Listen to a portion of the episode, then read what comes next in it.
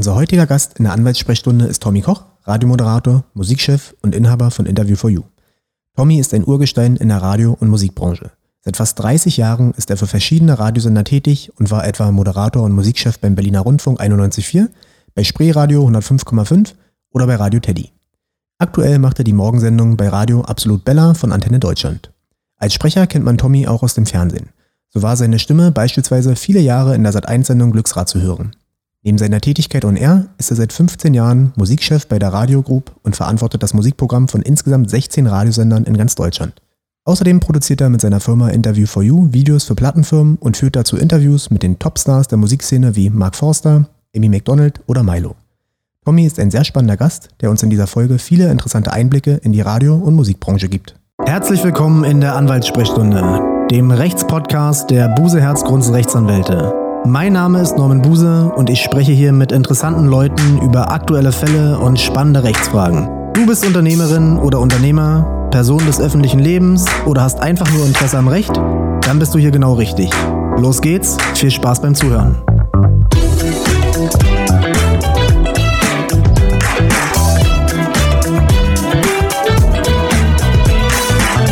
Hallo Tommy, herzlich willkommen in der Anwaltssprechstunde. Hallo, grüß dich Norman. Schön, dass du die Einladung angenommen hast. Äh, Du als alter Radioexperte warst genau der äh, Gesprächsteilnehmer, den ich mir schon lange gewünscht habe. Und jetzt haben wir es endlich geschafft, dass wir zusammenkommen. Ja, schön, freue mich auch drüber. Sag mal, du bist wirklich schon, ich glaube, knapp drei Jahrzehnte im Radio. Hat Radio Echt, heute... ist das schon so lang?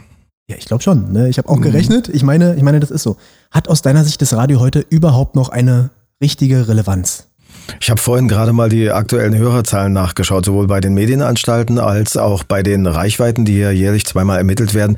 Und da merkt man deutlich, die Hörerzahlen gehen definitiv absolut nicht zurück. Im Gegenteil, die steigen sogar noch.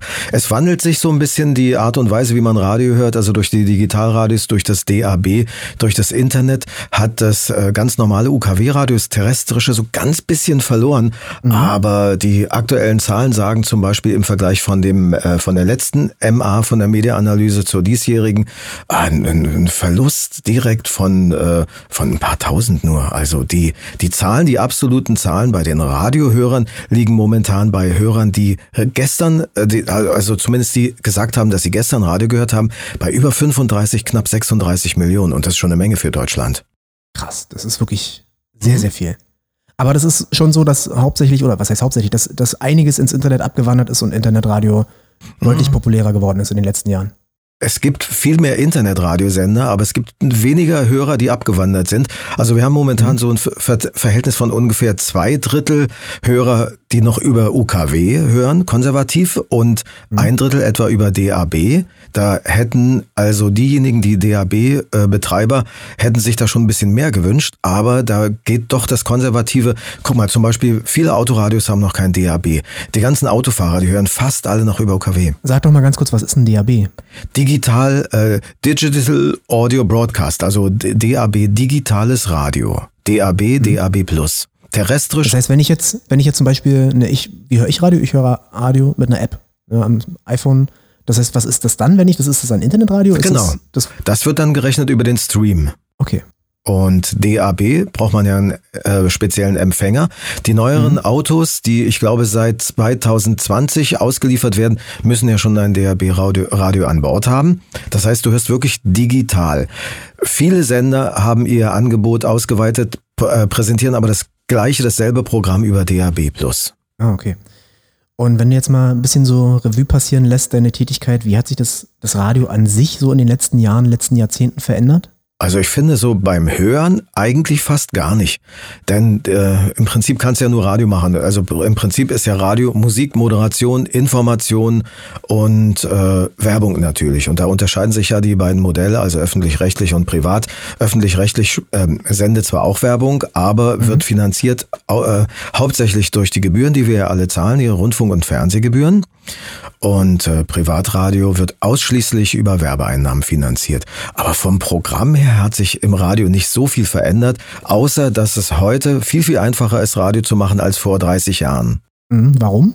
Weil wir damals, also ich muss mal sagen, wir, wir Moderatoren im Studio, wir waren noch richtige Arbeiter. Also wir mussten zum Beispiel, es, es gab ja noch keine Computer oder zumindest noch nicht so viel, was Computer ähm, was der Computer gemacht hat. Also heutzutage geht der Moderator ins Studio, äh, geht an seinen Monitor, geht mit der Maus auf seine Sendestunde und da ist alles drin. Da ist die Musik drin, da ist die Werbung drin, die Opener für die Sendung, die Vorspanne praktisch Jingles und sowas haben wir früher alles noch äh, von Hand gemacht. Also da gab's so Kartmaschinen, die hatten, naja, das waren wie Kassetten und da waren Bänder drin und jeder Werbespot war zum Beispiel auf einer so einer Kassette und da hatte man vier Kartmaschinen, zwei nebeneinander, zwei übereinander und dann musstest du wie so ein DJ, wie ein Discjockey, diese Cards rein und rausschieben. Das war echte Handarbeit. Und wahrscheinlich auch ganz schön fehleranfällig, oder? Äh, man musste schon sehr aufpassen. Also man musste sich total konzentrieren. Du hattest also bei diesen Cards, man ist also vorher, bevor man ins Studio gegangen ist, draußen war so eine, da, deshalb gibt es diesen Begriff Cardwall. Das ist heutzutage praktisch eine Nachbildung im, äh, in der Software. Da sind die ganzen, hm, naja, also alle Audioelemente, die man so kennt, also Jingles, Werbespots, Werbetrenner und so sind dann auf ähm, speziellen Audio-Files und die spielt man ab und früher waren das Cards, deshalb nennt man das Cardwall. Und so eine Cardwall war eigentlich im Prinzip nur ein Regal, wie man sie kennt, so CD-Regale und da waren diese Kassetten so eingestapelt. Die waren aber größer als normale Audiokassetten früher und dann mhm. hast du einen 17 Seiten langen DIN A4 Werbeplan bekommen und da standen dann sämtliche Cards, die man dann sortieren musste. Oh, es war schon Konzentration. Wenn die, wenn der Spot zu Ende gesendet war, musste man die Card wieder auf Anfang spielen, dass der nächste Moderator dann wieder die richtig einsatzbereit Handarbeit hatte, das war richtig Handarbeit. Die CDs raussuchen, ganz vorher, das habe ich allerdings nicht mehr so kennengelernt, gab es ja noch Schallplatten. Da haben die Moderatoren mhm. noch Bänder und Schallplatten reingetragen ins Studio. Ja, da hast du es jetzt auf jeden Fall deutlich einfacher. Aber wesentlich. Also kann man schon sagen, dass eine der krassesten Veränderungen oder der maßgeblichsten Veränderungen der letzten zehn Jahre auch hier die Digitalisierung war und die ganzen neuen Möglichkeiten, die man hat, die dann dem Moderator, dem ganzen Radiosender das Leben einfach deutlich ja. angenehmer gemacht haben. Ich kann mich sogar an eine Veranstaltung erinnern, da bin ich mit meinem damaligen Programmdirektor vom Berliner Rundfunk irgendwo nach Frankfurt gefahren, um äh, uns anzuschauen, wie so Radiosoftware funktioniert und mit Festplatten. Und da haben wir uns mal ausgerechnet, wie viel Festplattenkapazität wir bräuchten, um so 1000, 1500 Titel drauf zu speichern und haben es gleich wieder sofort verworfen, weil es zu teuer gewesen wäre. Ja klar, auch die Kosten ne, die haben eine große Rolle gespielt, ist alles viel günstiger geworden, sodass mhm. man diese, diese Möglichkeiten auch nutzen kann. Ich hätte gedacht, dass so eine, so eine richtigen Änderung oder auch so ein krasses Konkurrenzangebot vielleicht äh, diese, diese Anbieter wie Spotify, Apple Music, Amazon Prime Music gewesen sind, weil wenn ich jetzt mein mhm. eigenes Hörverhalten mir mal so anschaue, muss ich schon sagen, dass ich deutlich häufiger eher da mir was anhöre als im normalen Radio. Und warum mache ich's? Ich mache es vor allem deshalb, weil wenn ich jetzt morgens mir eine Morningshow anhöre, dann höre ich da so viel Werbung mhm. und so wenig Musik, dass mich das eher so ein bisschen nervt und dann doch da so hin treibt. Was meinst du dazu? Also ich glaube schon, dass die jüngere Generation, zu der du ja zweifellos gehörst, schon abwandert oder zumindest äh, häufiger Spotify hört oder die, die anderen Portale, um natürlich dort erstmal ihre absolute Wunschmusik hören zu können, die du ja im Radio nicht präsentieren kannst. Aber der eher konservative Radiohörer, ich sag mal 30, 35 plus, hört dann doch noch Radio. Also es wird noch, die, die Analysen, die Mediaanalysen zeigen es ja jedes Jahr wieder. Und ich bin selbst erstaunt, dass doch noch so viele Leute Radio hören. Es wird einfach nicht weniger. Weißt du, wie diese Quoten ermittelt werden? Mhm, durch telefonische Befragung. Also es gibt für, äh, für jede Region einen Schlüssel. Das wird dann statistisch hochgerechnet. Also ich weiß nicht, wie viel es in Berlin ist, aber es sind äh, eigentlich wenige tausend äh, Befragungen, die werden dann mhm. statistisch hochgerechnet. Und dann gibt es einen Anruf auf dem Handy oder auf dem Festnetztelefon und dort fragt dann jemand, welchen Radiosender hören Sie und von wann bis wann. Es wird ja nach Viertelstunden Reichweiten abgefragt. Also die fragen dann direkt, welchen mhm. Sender hören Sie von sechs bis sechs Uhr 6.15 Uhr, welchen von 6.15 Uhr bis 6.30 Uhr. Und deshalb machen viele Radiosender bei der Zeitansage auch die Ansage, ähm, wenn sie jetzt gerade im Bad sind oder beim Frühstück sitzen, damit man sich daran erinnert, falls man befragt wird, was man ah, sagt. Ah, sehr, sehr spannend. Mhm. Aber wie bist du denn eigentlich damals in die Radiobranche gekommen? Erzähl also, doch mal ein bisschen aus deinem persönlichen Leben. Also war eine ganz einfache Kiste. Also wenn man dieses Virus drin hat, ich war ja vorher DJ, Disc-Jockey und habe aufgelegt, so in der Schule schon, dann in der Lehre, da hat man, da hat man dieses Virus drin und wir haben ja als DJs damals auch schon moderiert und ich fasse es mal kurz. Irgendwann kam mal ein, DJ-Kollege äh, zu mir, Jürgen Kahner, der auch ein bekannter Moderator im DDR-Fernsehen war und hat gesagt, hey Tommy, komm, lass uns Radio machen.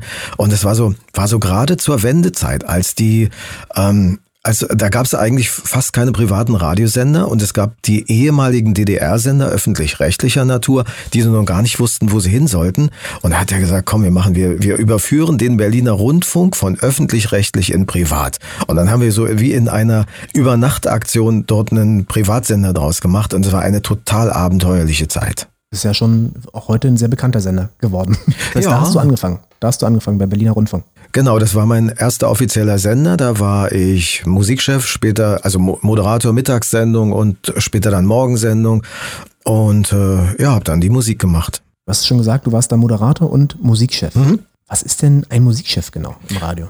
Also der Musikchef ist derjenige, der die musikalische Linie gemeinsam mit dem Programmdirektor festlegt. Also das, das macht ja der Musikchef nicht alleine. Wird erstmal, es, man wird sich ja erstmal verständigen, welches Format machen wir mit so einem Sender. Muss ja, bevor man äh, lossenden darf, muss man ja eine Lizenz beantragen bei der jeweiligen Medienanstalt.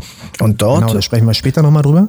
ja, aber, aber dort wird schon festgelegt, welches Format mache ich denn eigentlich? Also ein Schlagersender oder ein Rocksender oder ein gemischtes Format oder ein Oldie-Sender. Und darauf baut man dann auf, da verständigt man sich dann mit, mit dem Programmdirektor, mit den Gesellschaftern und dann wird eine Linie festgelegt. Und der Musikchef ist dann verantwortlich, diese Linie mit Leben zu erfüllen. Das heißt, Titel ran schaffen, die Kontakte zur Musikindustrie, zur Plattenindustrie und natürlich dann auch daraus die Sendepläne entwickeln. Also es muss ja 24 Stunden, jede Stunde mit 14, 15, 16 Titeln gefüllt sein und das macht der Musikchef. Das heißt, du kannst dann aus dem Genre auswählen oder hast ein großes Mitspracherecht, was da gespielt wird oder was nicht. Ja, genau. Also sollten sich die Künstler gut mit dir stellen. Ja, das machen sie ja sowieso. Also es gibt Sender, die untersuchen vorher, die befragen, machen auch Befragungen so ähnlich wie in der Media-Analyse. Die befragen die Hörer, ähm, welchen Titel, die spielen dann einen Titel vor, da wird wird aus einem Pool ausgesucht, von 500 Titeln werden vielleicht 250 ausgesucht und die werden dann Hörern vorgespielt, um dann so in etwa ähm, den Musikgeschmack des künftigen Hörers herauszubekommen. Wer allerdings, sagen wir mal, 20, 30 Jahre schon in äh, oder, oder 10 Jahre vorher in der Diskothek aufgelegt hat, der weiß, wonach die Hörer mit den Füßen wippen und wonach die tanzen. Und äh, das funktioniert meistens ganz gut. Ich habe das früher mal mitbekommen, oder das war zumindest so eine Diskussion, dass diese ganzen ähm, Leute, die jetzt bei Deutschland sucht den Superstar, The Voice, ne, diese ganzen Castingshows daran teilgenommen haben, dass die das immer unwahrscheinlich schwer hatten, im Radio gespielt zu werden. Kannst, hast du eine Ahnung, woran es, woran es gelegen hat? Nee. Oder ist das wirklich so? Naja, das ist, ist eine, wirklich eine schwierige Frage. Also du hast ja als, als Künstler musst du ja Anforderungen erfüllen, um im Radio gespielt zu werden. Also das Beste ist immer, du bist bekannt. Das ist natürlich das Schönste, weil das ist ja so, der Wurm soll ja dem Fisch schmecken und nicht dem Angler. Das heißt, die Musik, die du im Radio spielst, soll ja dem Hörer gefallen. Deshalb musst du schon so ein bisschen in eine Vorleistung gehen und sagen, ich, ich möchte jetzt nur Musik spielen, die der Hörer auch mag, weil sonst ist er weg. Der schaltet ab. Beziehungsweise noch viel schlimmer, der schaltet um. Und beim anderen Sender läuft dann vielleicht gerade ein Titel, den er mag oder den er gerade kennt. Dann ist der Hörer weg. Also neue Titel haben es immer relativ schwer im Radio. Also nicht nur neue Künstler, sondern Mhm. auch die neuen Titel von den von bekannten Künstlern. Naja, ein neuer. Titel von einem bekannten Künstler hat schon ein bisschen äh, äh, mehr Chancen. Also er muss ja schon mehrere Bedingungen erfüllen. Also der muss ja auch schön sein. Also es muss ja auch, ein, also der Titel muss erstmal ins Format von dem Sender passen. Der Titel muss muss gut klingen und wenn er dann noch von einem bekannten Interpreten ist, umso besser. Also kann man nicht sagen, weil wenn ich das jetzt mal auf diese, was ich gerade meinte als Beispiel mit den, mit den ähm, Casting-Teilnehmern, wenn die dann zum Beispiel gewonnen hatten Mhm. und auf Platz 1 waren der Singlecharts, dann könnte man ja eigentlich meinen, dass diese Songs sehr beliebt sind und gerne gehört werden. Mhm. Aber trotzdem war es damals oft so, dass die nicht im Radio gespielt wurden.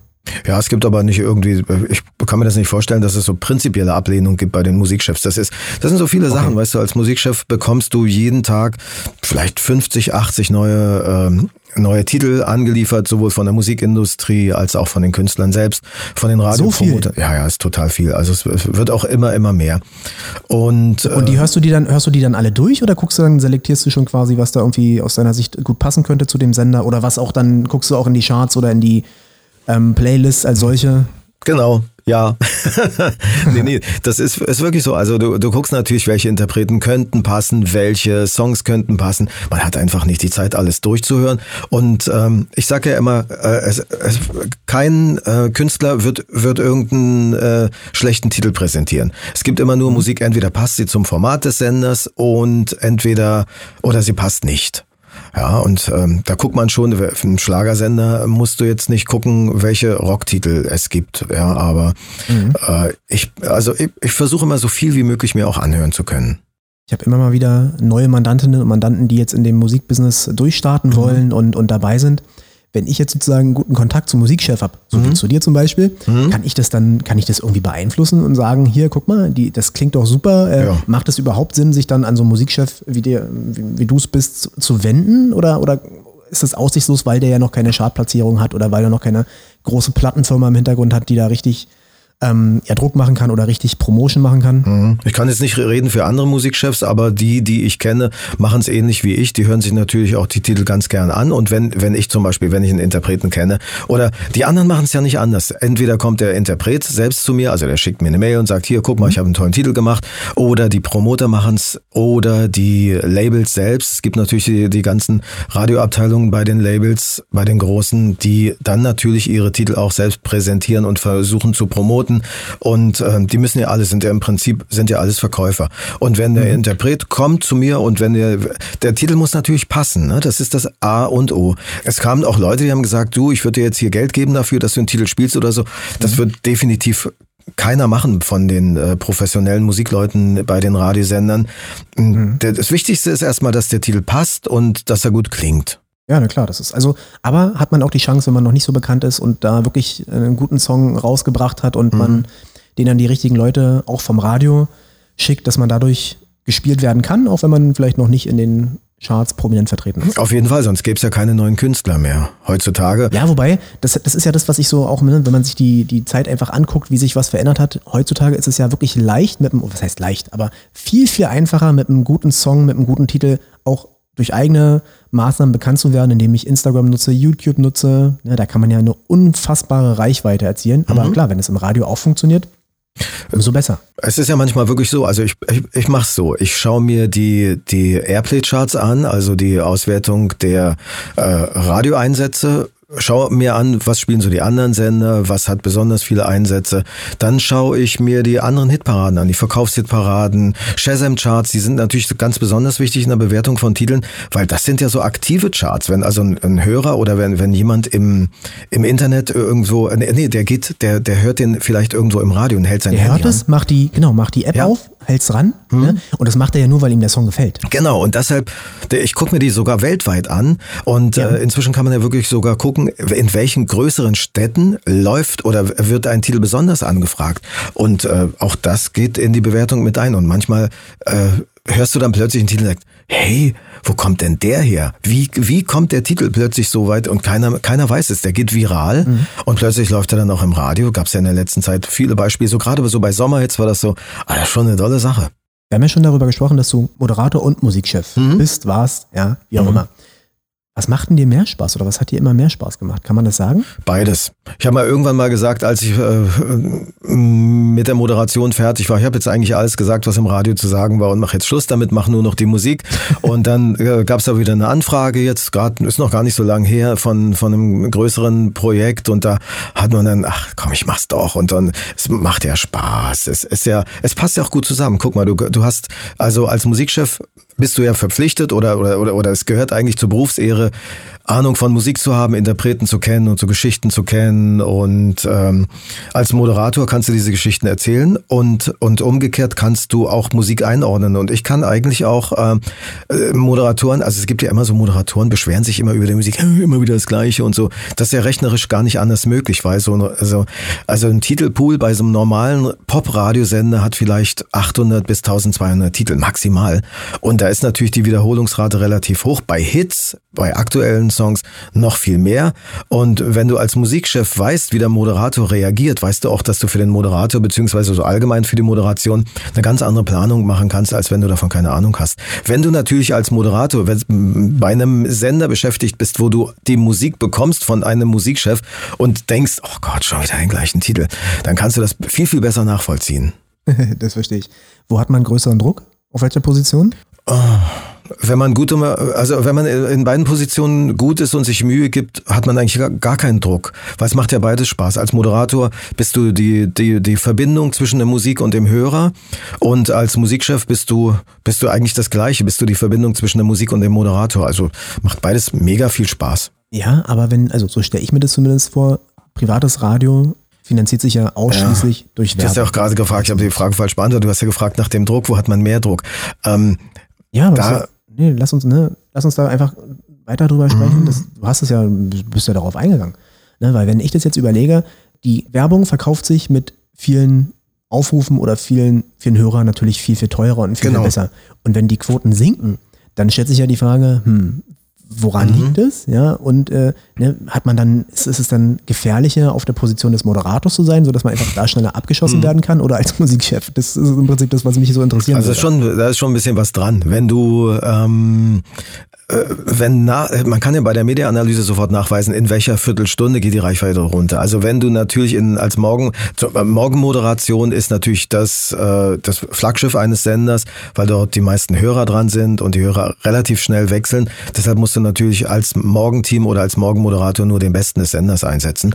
Und ähm, wenn der wenn man erst bei der Mediaanalyse, wenn die Zahlen runtergehen, die kommen ja immer erst mit einem mit einer Verzögerung von ein paar Monaten hm, wenn man dann als Programmverantwortlicher, als Programmchef merkt, dass der Moderator eigentlich dran schuld ist, dann hat man was falsch gemacht, auch als Programmchef.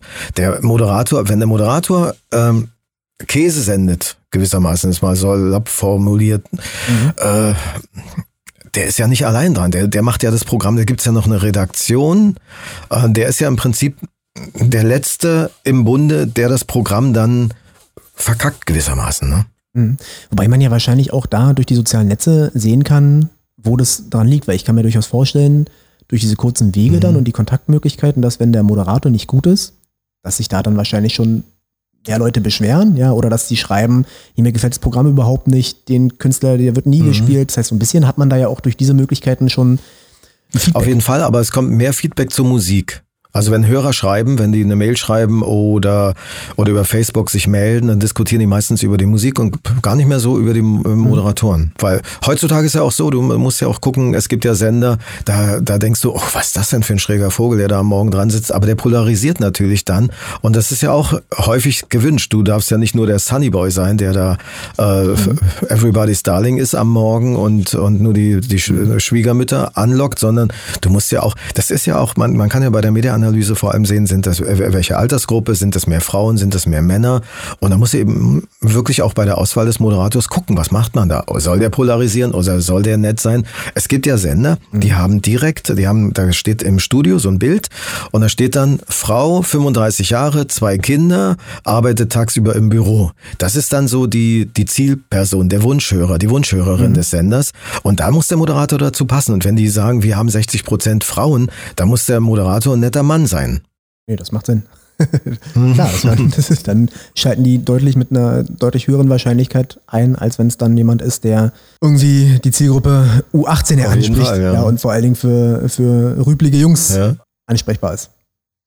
Wir haben jetzt schon darüber gesprochen, wonach die Songs ausgewählt mhm. werden, was kann ich denn aber als, als Newcomer oder auch als, als bekannter Künstler machen, damit meine Songs im Radio mehr gespielt werden? Gibt es da überhaupt Möglichkeiten? Naja, das äh, kommt jetzt drauf an. Dafür gibt es ja die Promoter. Also es gibt Promoter, in, freie Promoter, die dann für Künstler ähm, das Geschäft übernehmen. Das heißt, die kennen ja die Leute dann im Radio, die kennen die Musikchef, die haben die Kontakte dazu, stellen die Kontakte her und präsentieren, promoten eben die Songs, die verkaufen das dann. Manchmal, also bei den größeren Interpreten machen es die Plattenfirmen selbst.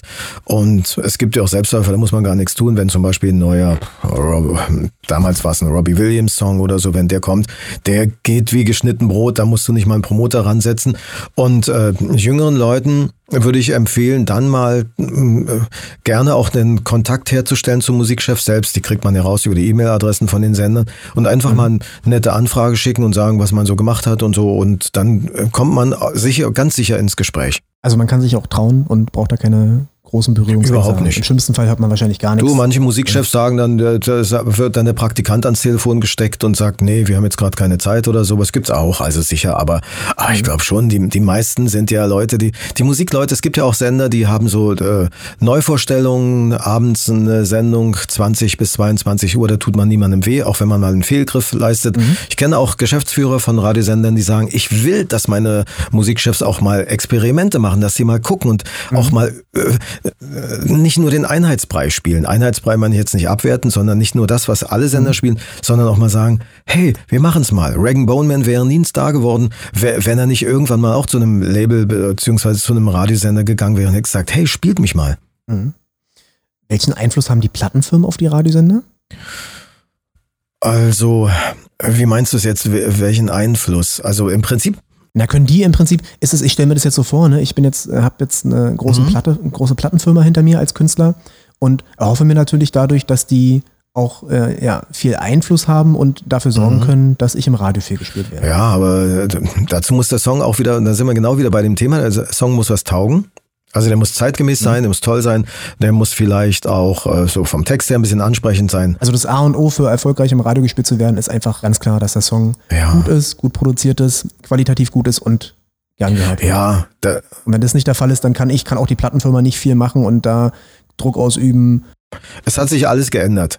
Es, es hat sich ja in den letzten Jahrzehnten alles geändert. Also ich konnte dir, ganz ehrlich, vor 10, 15 Jahren konnte ich dir voraussagen, welcher Titel ein Hit wird. Ähm, es gab, gab und gibt immer noch Plattenfirmen, die sagen, Tommy, hör dir mal den Song an, welchen würdest du davon auskoppeln als Radiosingle, als neue Radiosingle? Und das machen die heute noch. Aber es ist heute viel, viel schwerer, einen Hit vorauszusagen, weil durch die Vielfalt in den sozialen Medien, dass sich ein Song natürlich viel, viel, wie du vorhin schon gesagt hast, also so viel schneller viral verbreitet, der geht voll durch die Decke und du kriegst es manchmal im Radio gar nicht mit. Also ein Song muss entweder toll sein oder muss so ganz was Originelles haben oder wieder völlig anders. Das kann man so gar nicht voraussagen. Man muss einfach den Mut haben, den, den Titel mal vorzustellen und dann klappt das vielleicht. Aber so den Einfluss der Plattenfirmen, so wie man so sagt, ja, die, die haben jetzt so den mega Einfluss, das ist auch nicht mehr so. Das, das funktioniert auch nicht. Gut, wir sind ja ein Rechtspodcast, ja, sodass ich äh, jetzt mal einen Schlenker wagen würde und ein bisschen, bisschen aufs Rechtliche kommen wollen würde. Hast du in deiner aktiven Zeit oder generell bist ja noch aktiv, hast du irgendwie mal Probleme mitbekommen, Rechtsfragen, die im Radio immer wieder aufgetaucht sind? Also es sind wahrscheinlich nicht, nicht so viel andere als in anderen äh, normalen Unternehmen auch, weil ein Radiosender ist ja nichts weiter als ein Wirtschaftsunternehmen, muss Werbung verkaufen, bekommt dafür Geld und die normalen äh, Probleme, dass die Werbekunden nicht zahlen oder unregelmäßig zahlen oder dass es mal hier und da ein personelles Problem gab. Aber ich glaube nicht, dass ein Radiosender so, so komplett andere Probleme hat als andere Unternehmen. Vielleicht, was ich mal mitbekommen habe, dass einer, einer der Sender, die ich betreut habe oder immer noch betreue, in irgendeine Werbekombi nicht reingekommen ist. Es ist ja so, du verkaufst ja als Radiosender zwar schon mit regionalen Verkäufern in, im, im regionalen Markt Werbespots, aber du bist ja dann auch in irgendeiner Kombi, wo zum Beispiel die ARD-Anstalten mit drin sind und ihre Werbung über einen großen Topf praktisch verkaufen. Und da habe ich mal mitbekommen, dass ein Sender da in diesen Topf nicht reingelassen worden ist, weil ja der Werbekuchen auch nicht größer wird. Und je mehr Sender dort drin sind, gerade wenn es kleinere sind, je mehr das werden, umso kleiner wird ja der Kuchen für die anderen. Oder hast du Probleme mal irgendwie mit den Landesmedienanstalten mitbekommen, dass da, also so die Klassiker, die man auch immer wieder mitbekommt, auch die man in einer, in einer Anwaltspraxis hat, sind einfach Sachen, dass da ähm, gegen Kennzeichnungspflichten verstoßen werden oder dass die, dass die Werbegrundsätze einfach nicht eingehalten werden. Hast du sowas mal mitbekommen, Also- dass eine Werbung gespielt wurde? Zum Beispiel, ne, man darf keine Schleichwerbung machen. Wenn man es doch macht, kann man Probleme mit der Landesmedienanstalt bekommen. Dann gibt es Bußgeldbescheide im schlimmsten Fall oder Beanstandungsbescheide.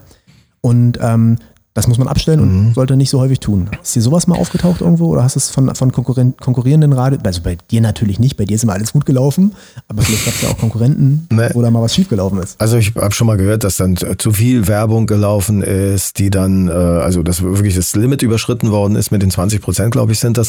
Und äh, ansonsten eigentlich, äh, nee, so, so richtige Probleme gab es nicht. Ein, ein Sender muss sich natürlich auch an die äh, Lizenzauflagen halten. Ne? Du kannst jetzt praktisch, wenn du merkst, du du hast äh, eine Musikfarbe gewählt, die nicht die richtige ist als Sender und merkst, du möchtest ja. dann praktisch plötzlich von, von einem Rockformat, weil du merkst, dass sich plötzlich Schlagerplatten oder Schlagertitel besser verkaufen, Schlager draus machen. Das funktioniert so nicht. Da musst du das beantragen bei der Landesmedienanstalt, musst es natürlich auch begründen, denn die Landesmedienanstalten sorgen ja auch dafür, dass im jeweiligen Sendegebiet eine, eine Vielfalt, eine kulturelle, eine mediale mhm. Vielfalt herrscht. Ne? Und da achten genau, das liegt an der Zulassungspflicht. Genau. Ne? Viele wissen nicht, dass wenn ich einen Radiosender machen möchte, mhm. brauche ich grundsätzlich eine Zulassung. Genau. Ja, eine Rundfunkzulassung. Ja. Und ähm, ne, das ist im Medienstaatsvertrag geregelt. Es gibt auch ein paar Ausnahmen davon. Das heißt, wenn ich nur eine ganz, ganz geringe Bedeutung habe für die öffentliche Meinungsbildung mhm. oder aber im Durchschnitt weniger als 20.000 Nutzer gleichzeitig hören, dann brauche ich es nicht. Aber grundsätzlich gilt die Zulassungspflicht im Übrigen auch für Internetradios. Okay, das wusste ich gar nicht. Vor dem Medienstaatsvertrag gab es den Rundfunkstaatsvertrag. Mhm. Da war es so, dass man das einfach nur anzeigen musste das ist jetzt anders. Auch jetzt braucht man eine Zulassung. Das Gute ist, wenn man es früher angezeigt hat, ja, dann gilt es weiter. Da gibt es so eine Übergangsvorschrift. Aber wenn ich jetzt ein Internetradio machen möchte und ne, keine Ausnahme greift, dann muss ich mir auf jeden Fall darüber Gedanken machen, ob ich eine Zulassung brauche. Okay. Und von daher kommt es halt, mhm. ne, dass man da nicht einfach umschwenken darf und heute Schlager machen kann und morgen Hip-Hop. Ja, ich habe mal eine, so eine Bewerbungsmappe, ist ja eine richtige Bewerbungsmappe von einem Sender für eine UKW-Frequenz gelesen. Ich weiß nicht, wie viele zig Seiten die hatte, aber da, was da alles mhm. rein muss, das ist schon Wahnsinn. Und das ist. Das macht Aufwand. Mhm. Das macht Aufwand. Ja, auf jeden Fall. Aber klar, das hat ja auch Gründe, ne? wenn ich jetzt im Radio live on air irgendwelche Sachen senden kann, ne? muss ja einfach sichergestellt sein, dass da gewisse äh, Rechtsvorschriften mhm. eingehalten sind, dass da kein Schindluder betrieben wird und ne, wenn man dann durch das Zulassungsverfahren auf jeden Fall weiß, wer der Betreiber ist, mhm. ist es einfacher, gegen Rechtsverschlüsse vorzugehen, als wenn sowas nicht ist. Und natürlich, das soll eine Sendervielfalt soll oder eine, eine, eine Vielfalt soll äh, möglich sein und wenn auf einmal alle nur noch Hip-Hop machen und Rap und keiner mehr eine andere Zielgruppe bedient, mhm. ja, dann kann das ja auch nicht sein. Nee, nee, die passen auch schon auf, die Landesmedienanstalten. Ähm, dann, das hat jetzt nicht zwingend was mit dem Radio zu tun, aber auch mhm. mit Künstlern. Du hast ja, du hast ja viele Künstler, mit denen du zusammenarbeitest. Mhm. Was mir immer wieder auffällt in meiner Anwaltstätigkeit, ist der Umstand, dass die, dass die kreativen Leute häufig keine schriftlichen Verträge machen. Wie ist das im Radio? Wie war das zu deiner Zeit, äh, wo, du, wo du jetzt wirklich auch als, als Top-Moderator noch tätig warst, bei wirklich sehr, sehr bekannten Sendern? Wurde, hattest du da schriftliche Verträge mit denen? Also wenn man fest angestellt ist, ja. Also war gerade beim Berliner Rundfunk bei Spreeradio hinterher, war ich ja fest angestellt, hatte dann einen richtigen Vertrag, ganz normalen Arbeitsvertrag und da lief das alles. Wenn man dann ähm, freiberuflich ist, nee, stimmt, es gibt, ich habe, nee, es gibt keine, also ganz selten, dass man mal einen schriftlichen Vertrag hat. Wenn, ist das so ein freier Mitarbeitervertrag, aber der, ich weiß auch nicht, ob der dann äh, wirklich Relevanz hat. Aber an sich müsste man ja da Regelungen aufstellen. Das heißt, ja, wenn du jetzt als Radiomoderator tätig bist, das betrifft vor allen Dingen, na klar, dein Urheberrecht als solches, wenn du jetzt ganz kreative mhm. Werke dort präsentierst, eine ganz tolle Gespräche machst, aber natürlich auch dein, dein Persönlichkeitsrecht, ja, das Recht am gesprochenen Wort. Und ne, das ist ja schon so aus Anwaltssicht, mhm. da müsste man ja eigentlich klarstellen, was damit passiert oder was damit passieren darf, ja, welche Nutzungsarten davon umfasst sind Darf das aufgezeichnet werden und später nochmal ausgestrahlt werden? Ne? Darf das irgendwie in den sozialen Netzwerken verwendet werden, um mhm. den Sender zu bewerben? Aber deine Erfahrung ist, dass sich da keine Gedanken drüber gemacht wird und nicht, nicht so wirklich was schriftlich geregelt wird. Na, naja, man muss ja auch mal immer auf die Situation gucken. Der Moderator, also es gibt ja wirklich viele Moderatoren, die sind echt froh, dass sie einen Job haben. Und wenn die da mhm. jetzt den Geschäftsführer nerven mit Vertrag, sagt der, komm, lass mich in Ruhe, hol mir einen anderen. Kommt der nächste. Ja, richtig. Aber gute Moderatoren, ich muss, muss ganz ehrlich sagen, also äh, also ich habe mich noch nie nach so einem Vertrag gesehnt, weil wenn ich zum Beispiel Urlaub machen will, kriege ich eh nicht bezahlt. Also du kriegst nur mhm. das bezahlt, was du auch leistest, was du arbeitest. Kranken, Rentenversicherung bist du über entweder privat oder über die Künstlersozialkasse. Das sind ja alles Sachen, also die, die muss man natürlich selbstständig regeln. Dafür, das ist wie bei jedem anderen selbstständigen Handwerker oder so, der muss sich um alles selber kümmern. Und äh, da gehört eine gewisse Eigenverantwortung, Eigendisziplin dazu. Naja, Streit gibt es ja meistens dann um die Vergütung, zum Beispiel. Ja. dass, dann, dass man der Meinung ist, okay, was haben wir vereinbart? Aber das ist dann quasi, was man bezahlt bekommt, das ist fix, das weiß jeder und da gibt es dann keinen Streit drüber.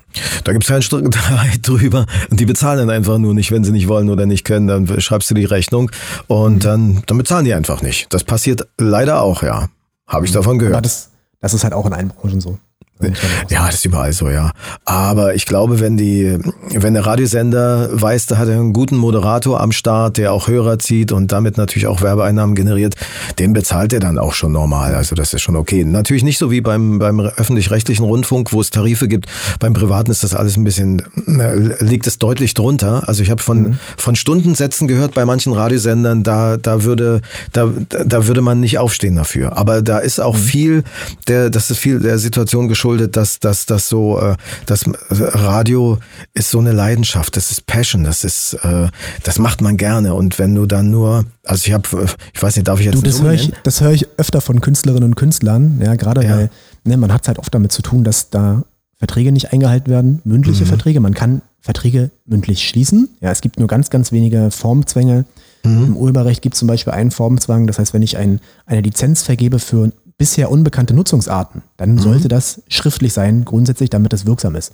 Aber mhm. ansonsten, ne, wenn ich jetzt einen Moderationsvertrag habe oder ne, ähm, einen normalen Arbeitsvertrag, dann muss der nicht schriftlich geschlossen werden. Mhm. Das Problem, was man in der Praxis dann aber hat, ist, was ich schon angedeutet habe, Vergütung häufig. Ja, mhm. weil dann ne, hat man das vielleicht doch gar nicht so alles transparent besprochen oder mhm. man hat einen Dissens. Ja, der eine dachte, ach komm, ich kriege hier Summe X als Stundensatz und der, der äh, Auftraggeber dachte, nee, das ist ja, ich hab, wir haben ja was ganz anderes. Meine Assistentin hat ja was ganz anderes kommuniziert und dann stellst du die Rechnung zum Schluss mhm. als kreativer Mensch, als Künstlerin, Künstler und dann wird dir gesagt, äh, nee, das haben wir ja gar nicht vereinbart. Ja? Und mhm. dann gibt es ein Beweisproblem.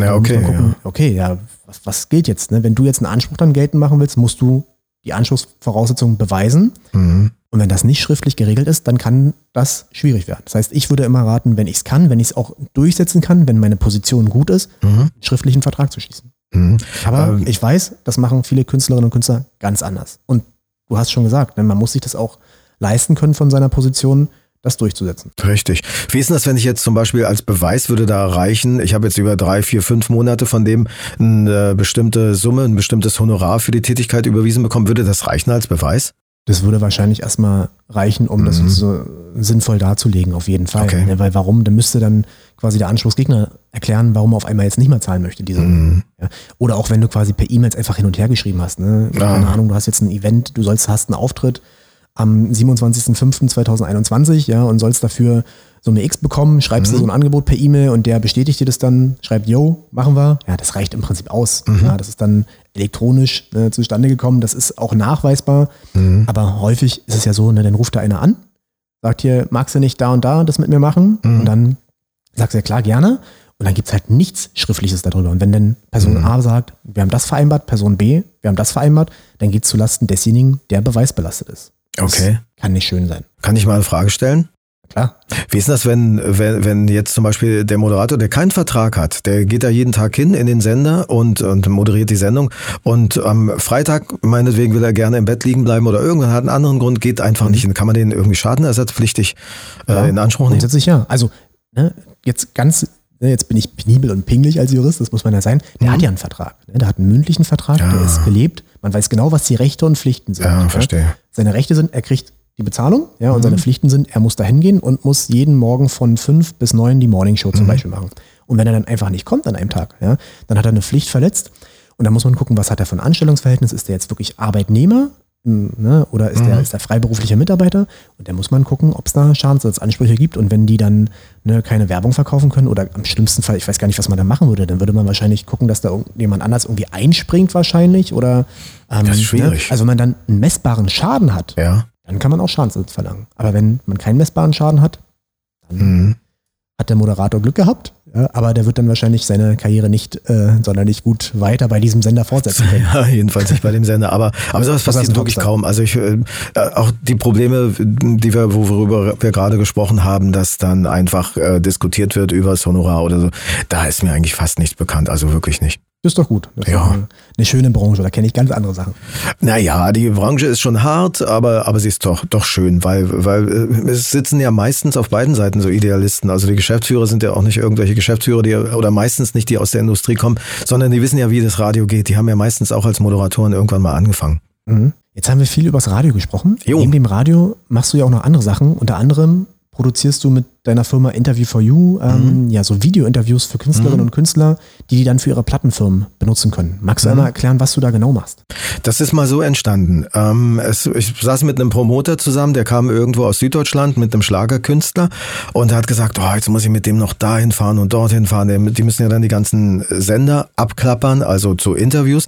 Und da habe ich gesagt, na, wie können wir denn das anders machen? Wir machen ein Interview zentral und verteilen dieses Interview praktisch so wie als, als ein Generic-Interview, dass die Moderatoren praktisch die Frage stellen können und der Künstler antwortet, als wenn er im Studio wäre. Und daraus ist die in, äh, Idee entstanden, Interview, zu, äh, Interview for You zu gründen, für Promoter, für Künstler, für die Plattenindustrie. Ja, und jetzt sind schon ganz viele Videos draus geworden. Und die Videos werden dann für was verwendet?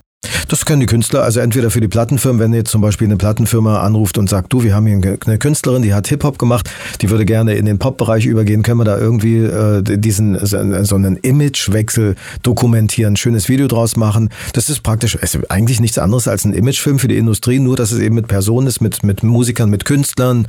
Und ein Videoporträt kann man eigentlich dazu sagen. Achso, und das Videoporträt wird dann in den im Internet, in den Netzen genau verbreitet. Das nehmen wir entweder auch fürs MPN, also MPN Musik Promotion Network heißt das. Äh, mhm. Das ist praktisch die Plattform von also der, die Schnittstelle zwischen Industrie, also zwischen der Musikindustrie, äh, Künstlern und den Radiosendern, beziehungsweise auch Fernsehsendern, Radiojournalisten, Fernsehjournalisten, Musikjournalisten. Und dort werden die Titel bereitgestellt und da werden dann auch diese Interviews reingestellt, damit sich die Redakteure nicht endlos lange PDFs durchlesen müssen mit äh, irgendwelchen Daten, sondern da werden dann die Künstler vorgestellt. Und so war mal die, die Idee, inzwischen war ja. Also, also auch quasi als, als Info, als Vorstellung für die Moderatoren. Genau, ja, ganz ja. genau, ja. Und äh, die Interviews werden aber auch im Radio gespielt. Dann die, die können, Soundfiles genommen und dann. Ja, wir, also ich liefere dann zu den äh, Video-Interviews natürlich auch noch Audio-Interviews, Generic-Interviews, die dann auch genutzt werden können. Also ich, ich trete ja dabei gar nicht in Erscheinung, sondern es wird ja immer nur der Künstler vorgestellt. Im Mittelpunkt steht immer zu 100 Prozent der Künstler, entweder mit den Antworten auf die Fragen, die ich stelle. Ich stelle ja solche Fragen, wo ich glaube, dass der Hörer sich dafür interessiert. Und die Künstler kommen dann wie zu dir? Ja, für, über, die, über die Musikindustrie oder über die Promoter, die fragen dann an, können wir mal ein Interview machen? Jetzt zu Corona-Zeiten ist es natürlich sehr, sehr dünn geworden, kommt keiner mehr. Aber die, mhm. äh, entweder fahren wir hin, also fahre ich mit einem, mit, äh, mit einem Redakteur hin, mache das Interview, entweder, die sind ja häufig in Hotels, wenn es internationale Künstler sind, die sind dann in, hier in Berlin in Hotels oder die kommen zu mir hier ins Studio. Ich habe so ein ganz kleines Studio in Mahlsdorf und wenn, wenn unsere Mahlsdorfer wüssten, welche Künstler hier schon im ich Studio Ich wollte gerade sagen, das erzähle ich ganz oft äh, im, im, Bekanntenkreis ja. und auch so mit Mandanten, wenn äh, das ist äh, sehr lustig. Ich habe einen guten Bekannten, den Tommy Koch, und ja. wenn man wüsste, wer bei ihm immer alles in seinem, in seinem Keller da schon vorbeigeschaut ja. hat, ist voll cool. Es ist wirklich cool. Da sitzen dann, dann manche, manche kommen ja tatsächlich dann auch mit zwei Autos, so dunkle Limousinen kommen dann vor, der Security dabei und so. Und dann sitzt die Security sitzt dann hier draußen vorm Studio, praktisch äh, im Keller und wartet. Und aber, aber es scheint den Künstlern zu gefallen, die kommen immer gerne wieder. Mit wem hast du da schon solche Interviews gemacht bei dir? Ach, waren schon tolle Leute hier, äh, Mark Forster. George McRae zum Beispiel ist einer derjenigen, ich weiß nicht, ob du den noch kennst. George McRae ist ein Künstler, der hat mit The Rock Your Baby in den 70ern einen mega Erfolg gehabt. Mhm. Und äh, das ist ja natürlich immer so, wenn du den Künstler als Idol in der Kindheit hattest und der kommt dann plötzlich, und wenn mir irgendwie 77, wo ich noch Kind war, einer gesagt hätte, George McRae mhm. wird mal bei dir zu Hause sitzen und der wollte gar nicht wieder gehen. Da kam dann noch ein Fernsehteam vom, vom MDR, die haben noch einen Film über den gemacht und dann saßen wir plötzlich so im Studio und der hat über diese alten Tamla Motown Zeiten erzählt, äh, wie er im Studio war, wie der überhaupt dazu kam, diesen Titel zu singen und so. Und solche Sachen sind natürlich, das sind Erinnerungen fürs Leben. Also das ist irre. Cool. Ja. Da warst du dann, wie man neudeutsch sagt, auch mal Fanboy. Ja, natürlich ist man ja auch praktisch. Und da kommen wir wieder darauf zurück. Also, wenn jetzt George McRae irgendwann mal einen neuen Titel nochmal machen sollte, zwar im hohen Alter jetzt schon, aber da hat man natürlich eine andere Beziehung. Wenn du eine, so, eine, so eine persönliche Beziehung zu einem Künstler hast, dann ist natürlich, der hat natürlich auch einen Vorteil, dann im Radio gespielt zu werden. Ganz ehrlich. Das ist sein Vorteil. Wenn der Titel ja. passt, das ist die, die Bedingung natürlich. Ja, gut, aber dass man dann da auch mal seine, seine subjektive Empfindung als mhm. Musikchef zum Ausdruck bringt und da so eine Sachen dann vielleicht bevorzugt und wenn die dann auch nett sind und umgänglich äh, ja. sind, das ist ja, ja. völlig menschlich und kann jeder nachvollziehen. Und die meisten sind ja auch nett. Ich habe Sting kennengelernt und so und wo Leute sagen, oh Gottes Willen, der ist so arrogant und so. Hey, überhaupt nicht. Es war je, je bekannter und erfolgreicher du, die Künstler sind. Genau. Ne, das ist auch mal das, was ich ja. sage, auch aus der Mandantenstruktur. Umso bekannter die Leute sind, Schauspieler, Künstler, Sportler, mhm. desto entspannter und netter und umgänglich sind, sind die auch meistens. Ja. Aber, aber gerade so, wenn man so auf Arroganz trifft, sind es dann oftmals so diese ganz jungen, äh, genau. die jetzt gerade irgendwie angefangen haben oder auch die jetzt durch die Social Media ja. ähm, Sachen als Influencer bekannt sind. Aber mhm. die richtigen guten Künstler, die sind, die sind nett. Ich habe also wahrscheinlich auch gar nicht so weit gekommen. Ja, ich habe mal einen kennengelernt, der war, wo du, wo du genau sagst, so ein ganz junger, der war, der hat bei einem dieser großen Gesangswettbewerbe den ersten Platz gemacht, kam dann ins, in, in den Sender, da habe ich hier in Berlin Radio gemacht, kam dann in den Sender und habe gesagt, hey, hallo, grüß dich und so und ähm, immer unter, unter Kollegen so im Radio oder Musikern, ich weiß nicht, wie, wie du das kennst, sagt man ja eigentlich du, das ist, das ist normal. Wie Kraftfahrer untereinander du sagen, das ist normal und ich könnte ja für den wäre wär ich wahrscheinlich die Vaterposition gewesen, doppelt so, mindestens doppelt so alt wie er und dann hat er on air, also während der Sendung beim Interview gesagt, also erstmal, Herr Koch, ich möchte, dass Sie Sie zu mir sagen. Oh, hat er natürlich gewonnen. Im Interview, live on air. Ey, im Interview hat er gesagt, hat mich natürlich total bloßgestellt dadurch und da dachte er auch. Oh und lass Gott. mich raten, heute hm. ist er nicht mehr erfolgreich. Nein, überhaupt nicht, den kennt kein Mensch mehr, ja. Karma. Ja, das war das, aber wenn er das überall so macht und weißt du, dann kommen so große Leute, also wirklich, also da, ich, Darf ich eine Geschichte erzählen? Ja, na, absolut. Dafür bei, machen wir einen Podcast. Ähm, da war ich bei Spreeradio hier in Berlin und das äh, war in der Nähe vom Alexanderplatz in einem Hotel war der Sender. Und äh, in, in dem Hotel ähm, schlief ein Künstler, äh, bis, bis habe ich den Namen vergessen, das ist der, der ehemalige Sänger oder äh, ja der Sänger von Mike and the Mechanics. Wie heißt denn? Kennst du Mike and the Mechanics nicht? Nee, aber kann man nachgoogeln. Äh, Paul Carrick, pass auf, der heißt Paul Carrick. Fällt mir ein, der heißt Paul Carrick. Und wenn du den googelst, der hat Songs geschrieben für Tina Turner, für, für ganz viele Megastars, hat eine Megastimme. Also pass auf, Paul Carrick, Thema erledigt. Ich habe die Morgensendung dort im Studio und plötzlich, man konnte dort in die siebte Etage fahren mit dem Fahrstuhl. Plötzlich stand da hinten, wo wir mal Kaffee getrunken haben, es war so wie so eine kleine Küche, stand so ein kleiner Mann, ein bisschen älter schon, mit einem Basecap. Und äh, da habe ich gesagt, können wir Ihnen helfen? Der sprach dann Englisch und hat gesagt, ja, er wäre Musiker und wäre hier im Hotel und äh, würde da übernachten und er hat erfahren, dass da oben ein Radiosender ist und er wollte einfach mal gucken, so wie das so läuft und ich so, habe ich gesagt, ja, können Sie mal sehen, so, wie ist Ihr Name? Paul Carrick. Ich sage, wie bitte? Paul Carrick ist der Sänger von Mike and the Mechanics. Damals riesen Erfolgsband, haben riesen Hits gemacht. Und der Typ war sowas von nett. Der hat mich dann abends ins Konzert eingeladen, hat mir noch sein Basecap geschenkt und so. Also wirklich, also das sind so die Typen. Je erfolgreicher, umso normaler, lockerer, mhm. netter. Ja, das macht natürlich viel mehr Spaß, dann mit so Leuten auch ja. in Kontakt zu sein. Absolut. Als mit so einem arroganten jungen genau. Vögeln. Aber das gibt ja auch welche, die, das gibt es ja auch anders. Es gibt ja auch viele Topstars, die halt dann nicht ganz so nett sind, aber so ist es halt, ne? Bunt ja. gemischt. Na klar, du kannst niemanden über einen Kamm scheren. Wenn du diese Interviews machst mit den Stars, Schließt du da schriftliche Vereinbarungen mit denen? Nee, gar nicht. Also ganz selten. Es ist manchmal so, dass die, die Labels das gerne möchten. Die schicken dann einen Vertrag. Da brauche ich dann wirklich einen Juristen, der den Vertrag mal durchliest, weil die sind sowas von umfangreich und lang. Mhm.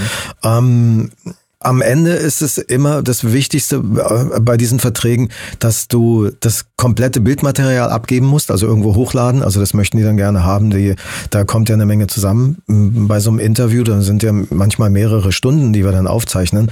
Und ja. äh, das wollen die dann haben, kriegen die auch und damit ist dann gut. Also, die Vert also du gibst den, den Plattenfirmen dann das komplette Material?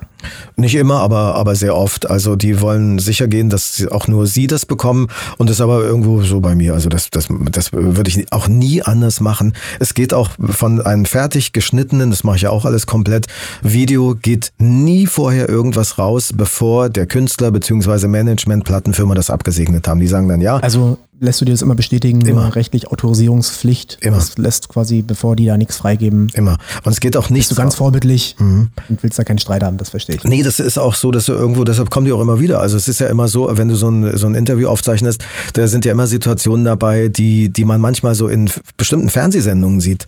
Äh, in, in so diesen Wochenendmagazinen, da zeigen die dann äh, Pink, nee, Pink ist kein gutes Beispiel, Pink äh, läuft ja sowieso rum, wie sie will, aber wo dann irgendwelche Künstlerinnen äh, sehr unvorteilhaft aussehen oder sich in der Nase gerade bohren oder ans Ohr fassen oder so und wo die Moderatoren sich dann lustig machen, da frage ich mich, wo kriegen die Leute, wo kriegen die Sender dieses Bildmaterial her? Natürlich garantiert entweder von Paparazzi oder eben von, von unseriösen Firmen, die, die eben so Bildmaterial rausgeben. Hätte ich tonnenweise davon, aber würde ich nie was rausgeben, nie im Leben. Nee, darum, du hast ja auch einen guten Ruf, den möchtest du behalten, das macht ja auch die Runde. Das macht man auch nicht. Ich finde auch zum Beispiel, wenn man sich sowas ansehen muss, bei solchen Star-Magazinen, wenn man sich ja ansehen muss, wie unvorteilhaft manche Leute aussehen, ja, lass die doch, aber man darf doch das nicht filmen. Und wenn man es filmt, muss man es doch nicht noch senden und sich lustig machen drüber. Also ich finde unmöglich sowas. Das ärgert mich. Ja, aber das ist halt, das ist halt Unterhaltung leider auch, ne? Ja. Boulevard. Furchtbar. Habe ich es halt oft mit zu tun. Ja. und dann muss man gucken, ob man dagegen was machen kann, aus Anwaltssicht. oder Ah, halt verstehe. Ja. Kann man meistens was machen, Hm? bestimmt, oder? Ja, kommt drauf an. Ne, Wenn die dem zugestimmt haben, wenn die immer Ah. trotzdem in die Kamera schon gelächelt haben, dann sind das alles konkludente Einwilligungen. Ne? Und wenn dann nicht darauf geachtet wurde, dass es eine Autorisierungspflicht gibt für das Material, was Mhm. ausgestrahlt werden soll, Klammer auf, machen die aber natürlich trotzdem meistens Klammer zu. Dann, Wie ist das? aber viele, die jetzt neu in der Branche sind, die Ah. sind da nicht so geschult. Wenn- die denken ja nicht ans Böse. Die gehen davon aus, RTL sendet nur das, was sehr vorteilhaft für die ist. ja. Oder die Springerpresse schreibt nur darüber, aber das ist ja gerade nicht so, weil Skandale sich ja immer besser oder, oder schlechte Sachen häufiger besser vermarkten lassen und viraler gehen als, Mhm. Als ganz schöne Fotos. Schade eigentlich, ne? Ja, aber so ist die, so ist die Medienlandschaft. Ja, ja. Mhm. Umso besser, dass es so seriöse und freundliche Leute gibt wie dich. Wie ist das eigentlich, wenn jetzt, ähm, wenn wir ein Video draußen drehen und Leute filmen mit dem Handy mit? Dürfen die das? Wenn wir was machen? Na, Ja. Wenn, wenn, wir, wenn ich zum Beispiel ein Video drehe und da sind dann, wir, wir, wird ja nichts abgesperrt, das ist, ist ja häufig sehr in der Öffentlichkeit, dass dann äh, Zuschauer daneben stehen und mit dem Handy filmen. Das dürfen die, ne? Muss man, kommt halt so ein bisschen drauf an, wie die Situation ist. Mhm. Ja, an sich, wenn da du abgebildet bist, der Künstler, die Künstlerin abgebildet ist, dann muss für eine Veröffentlichung grundsätzlich auch die Einwilligung gelten. Ja, ohne Einwilligung darf man eigentlich kein Bildnis veröffentlichen. Es gibt aber Ausnahmen. Mhm. Wenn es jetzt zum Beispiel ein zeitgeschichtliches Ereignis ist, ja, das in, irgendwie im ganz tollen Kontext dargestellt ist, ja, und man darüber berichten muss zum Mhm. Beispiel, ja, und sollte, dann kann man diese, diese Sachen veröffentlichen. Ja, das bloße Film an sich, ja, das ist zulässig. Ja, das ist dann auch keine Persönlichkeitsrechtsverletzung, das wäre keine Urheberrechtsverletzung, wenn da irgendwelche Werke aufgeführt werden. Mhm. Ja, und ob es dann ausgestrahlt werden darf, veröffentlicht werden darf, das ist immer eine andere Frage. Mhm. Aber man kennt es ja aus den sozialen Netzen, da wird ja ganz viel Ja, ganz schnell ja. veröffentlicht und da fragt man sich häufig gar nicht, ob man das darf oder nicht. Verstehe. Gut, dann würde ich sagen, wir haben jetzt einiges besprochen. Mhm. Ja, aus meiner Sicht äh, haben wir äh, ein schönes Gespräch gehabt. Hast du vielleicht zum Schluss noch irgendeine lustige Anekdote aus deiner langjährigen Tätigkeit in der Unterhaltungsbranche, die du hier äh, zum Abschluss für unsere Hörerinnen und Hörer nochmal bringen kannst? Ich habe eine lustige Geschichte. Wir haben mal zu Zeiten, wo Robbie Williams ein Megastar war, haben wir er den doch immer noch. Zu, äh, äh, momentan lässt er sich ein bisschen, äh, äh, er lässt sich ein bisschen Zeit für für neue Sachen und wir haben Robbie Williams zu einem unserer Sender geholt durch eine ganz komische Aktion. Es wurde ein Aufruf von der Plattenfirma gestartet. Äh, Robbie Williams hat beim, bei der Vergabe des Deutschen Radiopreises bei der Veranstaltung gesagt, der Sender, der an einem Tag zu einer Uhrzeit, die er jetzt auf einen Zettel schreibt und den Zettel beim Notar hinterlegt, ähm, den, seinen neuen Titel Candy war das, glaube ich, spielt, der bekommt Robbie Williams, egal wo in Deutschland, zu, zu dem Sender, wo der Titel dann gerade läuft, zu dieser Uhrzeit. Und da habe ich was gemacht als Musikchef. Ich habe ähm, über die Programmierung von, von meinem Musikplanungsprogramm ausgedacht, dass, mh, ich hatte damals, das waren insgesamt, glaube ich, 16 oder 17 Sender zu betreuen, dass Robbie Williams innerhalb dieser einen Woche bei irgendeinem Sender immer läuft. Das heißt, rund um die Uhr lief dieser Titel. Da waren die anderen Sender natürlich total verärgert drüber. Aber weißt du, was passiert ist? Wir haben es geschafft. Robbie Williams ist zu einem unserer Sender gekommen, nach Bad Kreuznach, zur Antenne Bad Kreuznach. Bad Kreuznach ist ein kleiner Kurort in Rheinland-Pfalz mit Ja. 40.000 Einwohnern. Und da war der, war die Hölle los. Himmel und Hölle. Robbie Williams kommt nach Bad Kreuznach. Wir haben den ins Studio gekriegt. Ich habe ihn persönlich kennengelernt. Ich hatte damals ein Büro dort, dort bei Antenne Bad Kreuznach und der saß an meinem Schreibtisch, ey. Das war, also für mich als Robbie Williams Fan damals war das, das war eine Sternstunde meines Lebens. Ja, das verstehe ich. Krasses Ereignis Ja. und dann vor allen Dingen auch in so einer Kleinstadt. Das Ja. hat da wahrscheinlich schon Wellen geschlagen. Irre, das war toll, ja. Robbie Williams, Williams persönlich kennengelernt. Wir haben uns hinterher noch ein paar Mal getroffen und äh, so toller Mensch, toller Typ. Ganz schüchterner übrigens. Echt? Das hätte ich nicht gedacht. Ja, ja, ja. Es wurde vorher, wurde, ist ja immer so, du würdest, wirst ja von der Security instruiert und die waren schon zwei Tage vorher im Sender, haben alles gecheckt, dass da niemand sich irgendwo versteckt oder so und haben gesagt, äh, der Manager hat gesagt, ihr dürft Robbie auf keinen Fall in die Augen gucken, wenn ihr mit ihm redet. Der wird dann unsicher. Es kann sein, dass der, dass der aufsteht und geht. Beim Interview. Und der Typ ist sowas von aufgetaut da bei dem Interview. Also man konnte dem in die Augen gucken und also ich glaube. Also hast du ihm in die Augen geschaut? aber absolut, ja, der, ja. Weil der, der, der, der ist von Natur aus schüchtern und unsicher. Und er hat wahrscheinlich mehr Angst vor einem Interview vor dir als, als ich vor ihm. Also man hat ja bei Interviews immer irgendwie, wenn du, je, je größer der Star ist, auch wenn die nett sind, du hast ja immer einen, einen höchsten Respekt und du hast ja immer, immer äh, Angst, nicht zu versagen, aber äh, hoffentlich versteht er jetzt die Frage und wenn es vor allem, wenn es englische äh, Interviews sind, da ist man ja doch nicht so hundertprozentig sicher, wenn man es nicht als Muttersprachler spricht. Aber das war bei Robbie ganz locker, der war total easy. Tommy. Jo. Danke dir. Es war ein cooles jo, Gespräch. Gerne. Hat mich sehr gefreut. Sind wir schon fertig? Wir sind schon fertig, würde ich sagen. Schön. Oder hast du noch Machen was? wir einen zweiten Teil. Machen wir einen zweiten Teil, genau. Da überlegen wir uns ein anderes Thema. Ja, gerne. Guti, na denn, äh, danke dir nochmal und hab einen schönen Tag. Wünsche ich dir auch. Dankeschön, gesund bleiben vor allem und stark. Absolut. Bis du dann. Auch. Ciao. Danke, tschüss. Vielen Dank fürs Zuhören. Ich hoffe, euch hat dieser Podcast der Buse Herzgrunds Rechtsanwälte gefallen und ihr konntet etwas für euch persönlich oder für euer Unternehmen mitnehmen. Diesen Podcast kann man über Apple Podcast, Spotify und viele andere Plattformen abonnieren, sodass ihr immer auf dem Laufenden bleibt, wenn es eine neue Folge gibt. Solltet ihr Beratungen oder Vertretungen im Urheber- und Medienrecht, im Markenrecht, im Wettbewerbsrecht, im IT-Recht, im Verwaltungsrecht oder im Strafrecht benötigen, steht euch unser Anwaltsteam bundesweit jederzeit gern zur Seite. Bis zur nächsten Folge, euer Norman Buse.